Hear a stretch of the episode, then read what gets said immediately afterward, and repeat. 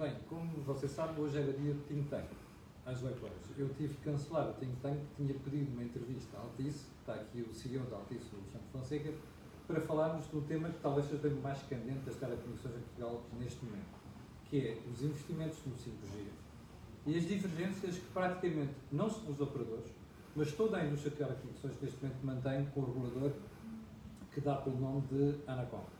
Foi por isso que pedi entrevista com o Alexandre Fonseca e hoje, no final deste encontro das PME no setor das telecomunicações, essa oportunidade surgiu e, portanto, como sabe, o jornalismo não tem hora. E quando é necessário e quando se coloca a oportunidade, é quando nós temos de aproveitar. Portanto, o Alexandre está aqui comigo e vamos conduzir a conversa essencialmente à volta deste ano. Alexandre, muito obrigado por esta entrevista. Deixa-me só dizer que nunca vi ninguém fazer críticas tão acerradas e duras a um operador em Portugal. Porquê? Bem, eh, eu penso que a referência é críticas ao regulador, Sim, não é? ao regulador. Eh, Vamos ver, eu penso que as críticas têm que ter a mesma intensidade do ataque sobre o qual os operadores estão hoje. E o ataque é um ataque feroz, é um ataque desproporcionado, é um ataque que eu, pessoalmente, na minha experiência, quer no setor das telecomunicações em Portugal, quer fora de Portugal, nunca vi. Eu nunca vi um regulador que tenha uma atitude de destruição do setor, de denegrir o setor, de acusar o setor de tudo e mais alguma coisa com meias verdades. E, portanto, eu diria que esta animosidade, se podemos chamar assim, que vemos hoje, esta litigância mesmo, que também já foi anunciada, e estes ataques recíprocos que temos visto, são e exclusivamente derivados de uma atitude, que tem sido uma atitude, aliás, diga-se, continuada ao longo destes últimos três anos. Uma atitude não só de ataque ao setor e aos seus regulados, mas também uma atitude de ausência de diálogo. Uma ausência de diálogo que se manifesta, por exemplo, que nos últimos meses, eh, para não dizer no último ano, não tem existido sequer contactos entre o regulador e os seus regulados. E, portanto, Mas, Alfred, como é que se explica isto? Porque normalmente os reguladores têm uma intervenção dura e têm uma intervenção eh, normalmente muito assertiva, só que neste momento o que se percebe é um conflito total, tanto dos operadores e das empresas de telecomunicações e da indústria, como do próprio regulador. Como é que justifica este clima praticamente de terrorismo que existe no setor? Bem, desde logo, como, como, como, como foi dito e bem, aquilo que nós assistimos quando olhamos para os reguladores do setor da energia, do setor da saúde, da comunicação social, o que nós assistimos é, efetivamente, que há um conjunto de intervenções que são necessárias. Aliás, a Altice Portugal acredita naquilo que é regulação e, portanto, nessa perspectiva, nós acreditamos no mercado regulado e no regulador. Mas esse regulador normalmente tem uma intervenção que é discreta, que é assertiva, mas que é, um, eu diria, uma intervenção importante e construtiva para desenvolver o setor que regula. Não é isso que temos visto nas telecomunicações. O que temos assistido nas telecomunicações é um ataque ao setor, uma crítica permanente e constante aos profissionais que trabalham neste setor e aos operadores. E, portanto, eu diria que quando temos situações com as quais nós não estamos de acordo e temos vindo a público manifestar a nossa posição, a resposta que temos do regulador ao invés de diálogo são novos ataques.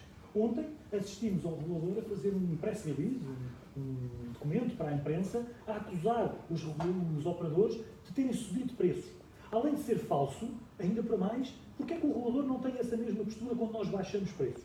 Quando a dinâmica de mercado concorrencial funciona. Mas essa foi das acusações que eu vi nos últimos dias que foi mais contundente e foi mais eh, factual. Eh, Tu desmentes esse, esse aumento de preços que o regulador, que o regulador acusa o setor? Sim, sim, é falso que a Altice Portugal tenha aumentado preços aos seus clientes. É falso. Não consigo dizê-lo de outra forma.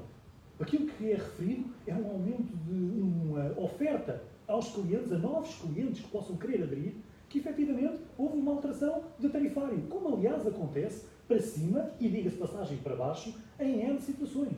O mercado concorrencial que existe em Portugal nas telecomunicações é amplamente dinâmico. Mas essa foi outra crítica do operador, que em Portugal só há três operadores. Eh, Como é que vocês se defendem perante essa acusação? É muito simples. Se olharmos para a Europa, existem quase 30 países que têm três operadores ou menos.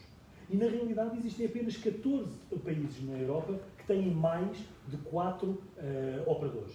Quando nós fazemos eh, o rácio, que é o que temos que fazer, do número de habitantes, quantos milhões de habitantes por cada operador, vemos que Portugal tem 3 milhões de habitantes por cada operador.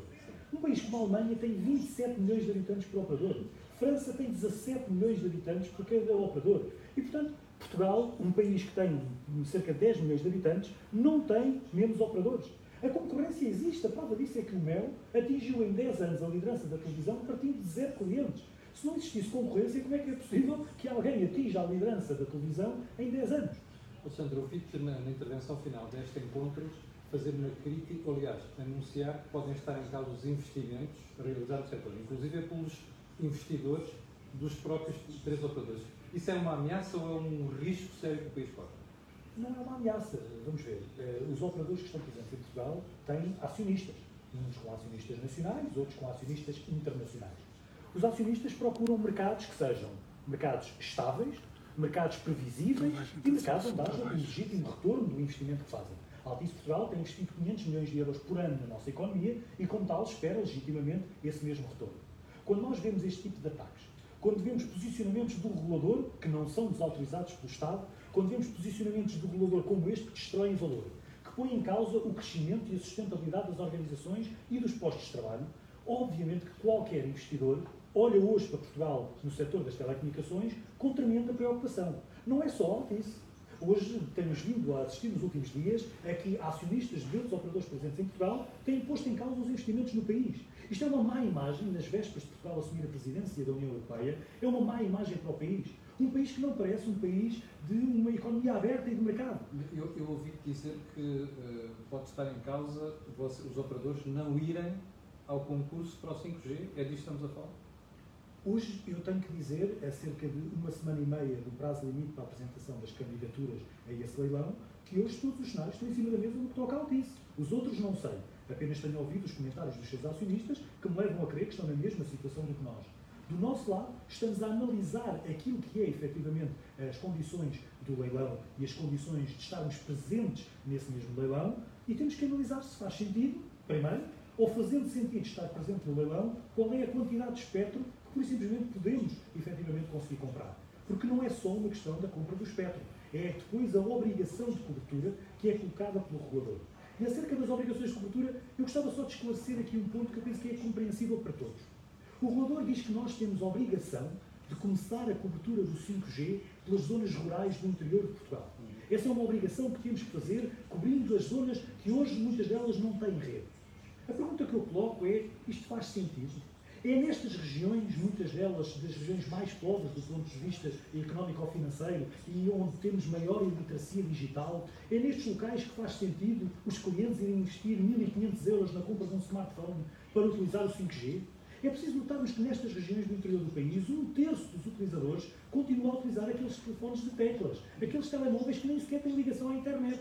É para estas pessoas que vamos cobrir 5G como é que tu interpretas estas, estas decisões por parte do operador? Esta e, por exemplo, uh, se vier um operador novo, fica com a faculdade de utilizar a rede que vocês tenham montado uh, uh, o direito para, a própria lei. Como é que se entendem estas, estas regulamentações? Bem, eu quero acreditar que seja só por desconhecimento, por inápcia ou por incapacidade de definir uma estratégia para o país. Não quero acreditar que haja por detrás destas decisões outros interesses. A realidade é essa que acabaste de referir. A realidade é que nós estamos perante um momento em que operadores que nunca estiveram presentes em Portugal, que não criaram um único posto de trabalho ou que investiram um euro em Portugal, podem de repente chegar ao nosso país, utilizarem as infraestruturas que nos últimos 30 anos foram construídas pelos três operadores históricos, retirarem valor de Portugal e, quem sabe, daqui a 4 ou 5 anos, quando tiverem também que fazer investimentos na rede em Portugal, quem sabe desaparecerem da nossa economia, deixando apenas o rastro de um operador oportunista que explorou o mercado português. Está em causa hum, a liderança que Portugal já teve nos investimentos de 3G e 4G, por exemplo? Não, não está em causa, já está mais do que ultrapassada. Hoje, na Europa, existem 17 países com 5G ativo. Portugal não é um deles, nem parece que seja para tão breve. Portanto, essa liderança que tivemos no 3G, no 4G e na fibra óptica, já a perdemos de longe. E não é coincidência que essa liderança se perca desde que este presidente da autoridade reguladora está em funções. Esta corrida nós já perdemos. Eu vou estar brevemente num congresso internacional onde Portugal tem estado, e eu tenho estado enquanto representante da Altice Portugal, como um verdadeiro caso de estudo sobre o sucesso das redes de fibra óptica em Portugal. Eu vou lá estar dentro de um par de semanas deste ano a dizer às pessoas que efetivamente nós não somos um exemplo no 5G e para não seguirem o nosso exemplo.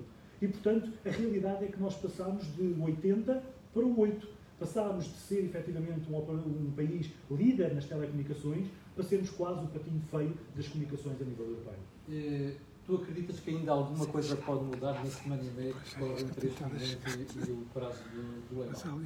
Eu quero acreditar que, como optimista por natureza, e quero acreditar que todo este ruído que tem sido criado, todas estas situações de ataque ao setor, de aplicação de regras que são, além de injustas, ilegais, que estas situações, que em alguns casos configuram verdadeiras ajudas de Estado, que não são permitidas pela Comissão Europeia, eu quero acreditar que tudo isto chegará e estará a chegar com certeza a quem de direito, a quem tem responsabilidades no nosso país e a quem tem por obrigação, porque foi esse o, o rep que foi dado uh, pelos eleitores portugueses, que tenham efetivamente uma visão de proteger a economia e a sociedade portuguesa. E hoje estamos perante um momento de ataque às telecomunicações, que é um dos setores mais importantes da nossa economia e da nossa sociedade. Eu quero acreditar que quem de direito e quem de responsabilidade terá com certeza que tomar medidas por, para pôr de uma vez por todas um fim a esta situação, para pôr fim a este conjunto de medidas, a este ataque ao setor e para pôr alguma razoabilidade. Nós não pedimos que façam tudo o que os operadores querem. Nós sabemos que tem que existir situações de não concordância. Há regras. Já no passado, com outros presidentes da ANACOM, houve discussões entre os operadores e os presidentes das autoridades reguladoras. É normal. Nunca vimos foi este avolumar de situações, esta litigância que se avizinha.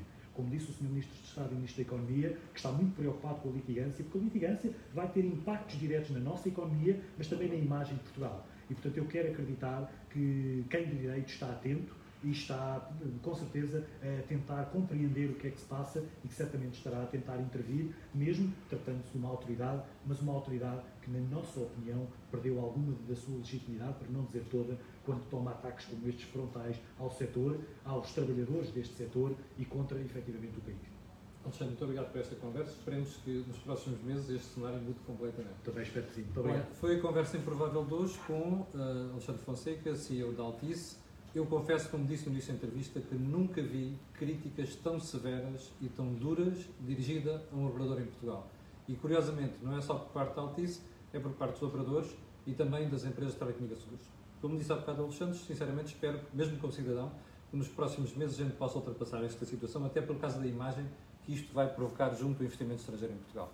Muito obrigado, fico por aí. Nós já sabe que estaremos consigo amanhã às 8 da manhã com a versão diária da Cor do Dinheiro.